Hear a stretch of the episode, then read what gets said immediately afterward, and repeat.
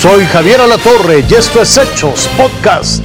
Mire, el gobierno del presidente Joe Biden desplegó 800 soldados para reforzar la frontera con México, la frontera sur de ese país. En las últimas 24 horas, más de 9 mil personas cruzaron, cruzaron el Río Grande, arriesgándose obviamente a morir ahogados, a quedar atrapados en los alambres de púas.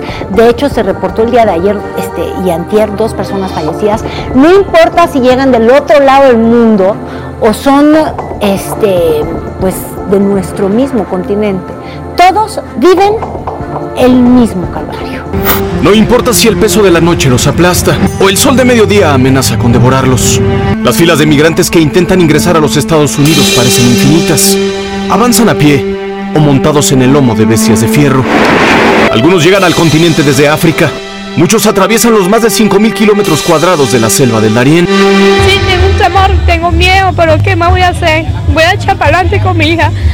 Así no importa lo que me cueste la vida, pero voy a luchar y a luchar por mi bebé. Para otros la batalla inicia en Centroamérica, pero ninguno se salva de cruzar el territorio mexicano, con todo lo que ello implica. La Organización Internacional para las Migraciones documentó las muertes y desapariciones de 686 migrantes en la frontera entre Estados Unidos y México en 2022, convirtiéndola en la ruta terrestre más mortífera para los migrantes en todo el mundo. Emprender el viaje es apostar hasta la vida en un recorrido incierto cimentado en un sentimiento que no tiene palabra, la esperanza. Quedarse en sus países de origen, viviendo como viven, solo es una manera distinta de morir. No tomamos este riesgo por esta travesía. Para morirnos de hambre allá, preferimos morirnos en el camino. En los Estados Unidos las críticas lapidan a Joe Biden por no contener la entrada de migrantes.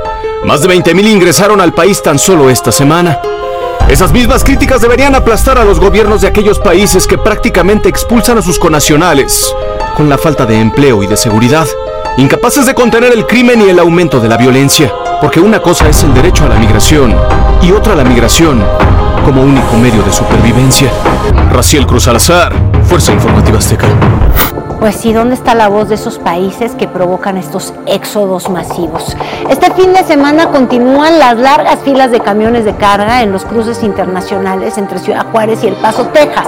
Desde el lunes pasado, decenas de agentes aduanales fueron enviados a apoyar a la patrulla fronteriza para procesar migrantes, por lo que transportistas pues sí, tienen que esperar hasta 24 horas para que su carga sea revisada.